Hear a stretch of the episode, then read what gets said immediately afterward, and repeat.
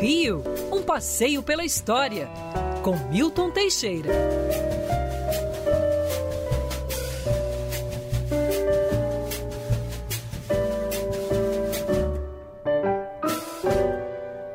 Ontem foi dia do historiador, hein, professor Milton Teixeira? Você merece todas as homenagens. Bom dia.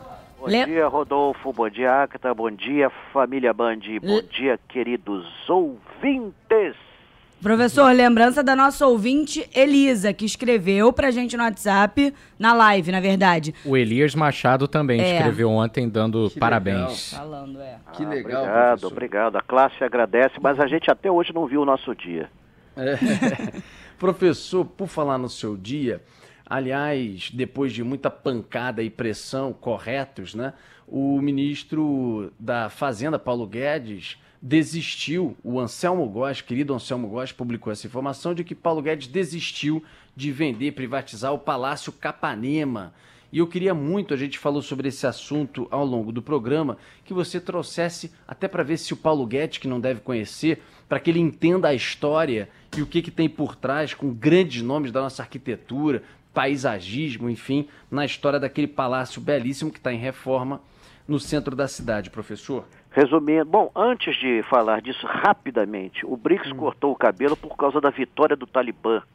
Os ulemais têm que ser carecas, porém tem que usar a barba. É, ele já se Eu? adaptou, né? A coisa tá assim. É. Mas voltando lá, aqui professor. A, a vaca fria.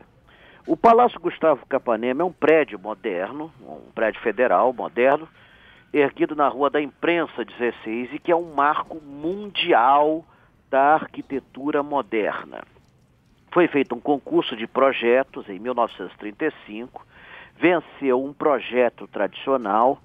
O assessor do ministro da Cultura, Gustavo Capanema, que era o nada mais nada menos que o poeta Carlos Drummond de Andrade disse que o projeto era uma droga e que era mais interessante o projeto do arquiteto Lúcio Costa. Então uhum. anulou-se a execução da obra, chamou-se Lúcio Costa. Lúcio Costa só faria o projeto se chamasse a equipe dele, Oscar Niemeyer, Afonso Eduardo Ride, Jorge Machado Moreira, Hernande Vasconcelos, Carlos Leão foi feito um projeto de um prédio moderno. Para você ter uma ideia, o maior prédio moderno até então só tinha cinco andares e era na Holanda. Nós uhum. íamos ter um prédio de 16 andares. O Brasil saiu na frente. Feito o projeto, chamou-se o arquiteto suíço Le Corbusier para opinar no projeto. Le Corbusier fez intervenções, mas o projeto foi mantido pelo grupo e construído de 1937 a 45. Ele é o, é, foi o primeiro edifício no mundo a usar os princípios é, arquitetônicos modernos, Le Corbusier, a, a, janela horizontal, a fachada livre, ou seja, sem nenhuma peça de concreto no meio, os pilotis, o teto jardim, o terraço jardim como área de lazer, prédio tinha uma série de inovações, como brise soleil para evitar a incidência direta do sol tropical. E ele, quando foi inaugurado, foi uma, houve uma repercussão planetária imensa nos Estados Unidos, na, Euro, na França, na Inglaterra, na Europa. Existem cópias dele no mundo inteiro. Basta dizer que o prédio da ONU é inspirado no prédio do Palácio Gustavo Capanema. Como se fosse pouco, trabalharam nele artistas de proa assim, da arte brasileira, como Cândido Portinari, Bruno Jorge, Oscar Santa Rosa e outros mais que ali fizeram detalhes incríveis. Portinari, então, tem uma sala inteira pintada por ele, chamada Brincadeiras de Criança. É, olha, tudo lá foi feito por grandes mestres e o resultado é um prédio que conjuga arte, arquitetura e história. Ele foi feito para sediar o Ministério da Educação, Cultura e Saúde Pública, depois só Ministério da Cultura.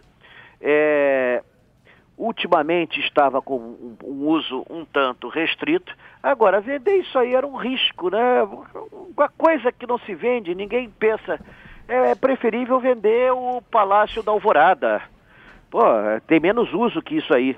Então é, é, é, complicado, é um edifício que você não tem, não, não tem outro marco, ele é um marco mundial, ele é um marco planetário. E é um centro cultural importante, ali são realizadas exposições, palestras, cursos. O Museu de Arte Moderna nasceu dentro desse prédio. Então é um prédio com tradição, que não pode assim ser alienado como se fosse um galpão abandonado. Óbvio, certamente, professor. O Felipe Mora Brasil já está na área. Fala, Felipe, bom dia para você. Salve, Rodolfo Schneider, equipe ouvinte da Band News FM. Tamo junto até o meio-dia. Sextou bonito. Opa, sextou bonito. Que dia lindo no Rio de Janeiro. Aliás, agora há pouco, para quebrar um pouco isso, né? A gente tinha confronto na região do Morro dos Macacos. Os ouvintes relataram como Leonardo para a gente. E a gente citou que era próximo à Praça Barão de Drummond e aí, professor, a gente, né, na hora falou, poxa, será que o professor poderia contar um pouco a história do Barão, a história, inclusive, da formação daquele jardim zoológico que lá atrás existiu, que fica no pé do Morro dos Macacos? E aí, posso, professor? Posso sim. Aliás, eu gosto muito do Barão de Drummond. João Batista Viana Drummond nasceu em Minas, Nova Era, em 1825. E fez aniversário de morte há pouco. Ele morreu em 7 de agosto de 1897. Ele foi um empresário, ele comprou, assim, a preços bastante módicos, a fazenda dos macacos, loteou e criou o bairro Vila Isabel, o primeiro bairro projetado do Rio de Janeiro, com bulevar, ruas arborizadas, construção padronizada, escolas, praças. Foi o primeiro bairro planejado, fez muito sucesso para ligar o bairro à cidade, ele criou a Companhia Ferrocarril, Companhia de Bondes Vila Isabel. E, não satisfeito com isso, em 1888 ele cria o Jardim Zoológico. O Rio de Janeiro não tinha jardim zoológico. O último tinha sido da época de D. João VI, que era na Ilha do Governador. Era um jardim muito bom, mas recebia subsídio do governo. Quando foi proclamada a República, ele ficou sem grana e aí, em 1892, ele adapta um jogo que existia, o jogo das flores, hum. para jogo do bicho. Em vez de flores, botar bicho. E, claro, né, fez um sucesso tremendo. e mais em compensação, criou o jogo do bicho, que está aí até hoje. E praticamente não adianta dizer que quase todo mundo aqui no Rio é contraventor também, porque todo mundo faz uma fezinha no bicho. Existiu até jornais para anunciar qual era o bicho que estava na moda, que, que ia dar e tudo mais. E o Barão ficou famoso por isso, apesar de ter todas essas outras realizações. É interessante lembrar que o, jogo do bicho, é, quando surgiu com o Barão de Drummond, não tinha nada de ilegal. Ele se tornou ilegal já alguns anos depois, exatamente quando ele morreu, a primeira lei colocando o jogo na ilegalidade. Mas parece que isso até acrescentou um melzinho. O jogo se propagou por todo o Rio e hoje por todo o Brasil. É. É verdade, professor. Tem até hoje reflexos disso, né? Das criações de Barão de Drummond e do que lá atrás, como você relatou, foi sendo implantado por ali, aquela região de Vila Isabel, na zona norte do Rio de Janeiro. É, hoje a praça ali, é, é o zoológico era perto do Morro dos Macacos, era aquela, ela, era, era aquela região ali.